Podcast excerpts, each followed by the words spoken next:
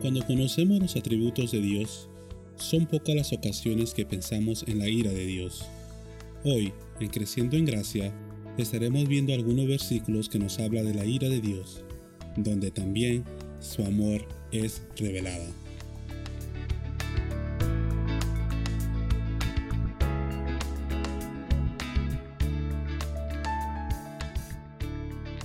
¿Sabías que la ira de Dios es manifestada sobre toda injusticia y que nosotros fuera de Cristo estamos bajo la ira y condenación eterna de Dios? La ira de Dios está sobre todos los que no han sido justificados por el sacrificio de Jesucristo en la cruz, sobre todas las personas que están apartados de Jesús. Por cuanto todos pecaron, están destituidos de la gloria de Dios. Romanos 3:23.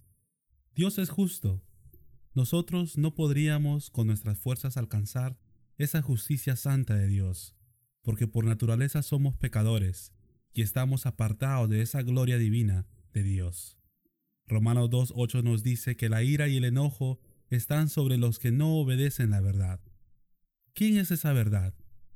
Jesucristo es la verdad y la vida. Juan 14.6.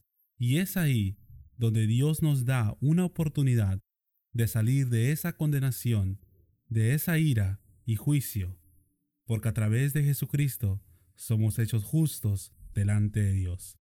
Gálatas nos dice, nosotros también hemos creído en Jesucristo para ser justificados por la fe.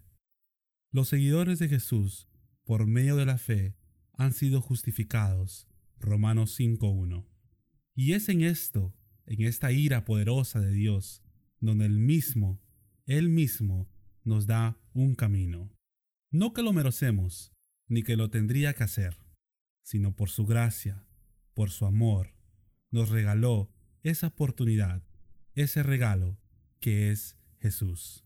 Y es aquí donde la ira de Dios se convierte realmente en una revelación de amor hacia nosotros. Porque a Dios le plació amarnos y salvarnos de su ira que nos llevaba al fuego eterno. Porque de tal manera amó Dios al mundo, que ha dado su único Hijo para que todo que en él crea no se pierda, mas tenga vida eterna. Somos pecadores, estamos bajo su ira, pero por su gracia y amor y la fe en Jesús somos rescatados de esa ira y de la ira venidera de Dios. El que cree en el Hijo tiene vida eterna, pero el que rehúsa creer en el Hijo no verá la vida, sino que la ira de Dios está sobre él. La ira de Dios es una revelación de amor que Él tuvo hacia nosotros. Dios te bendiga y Dios te guarde.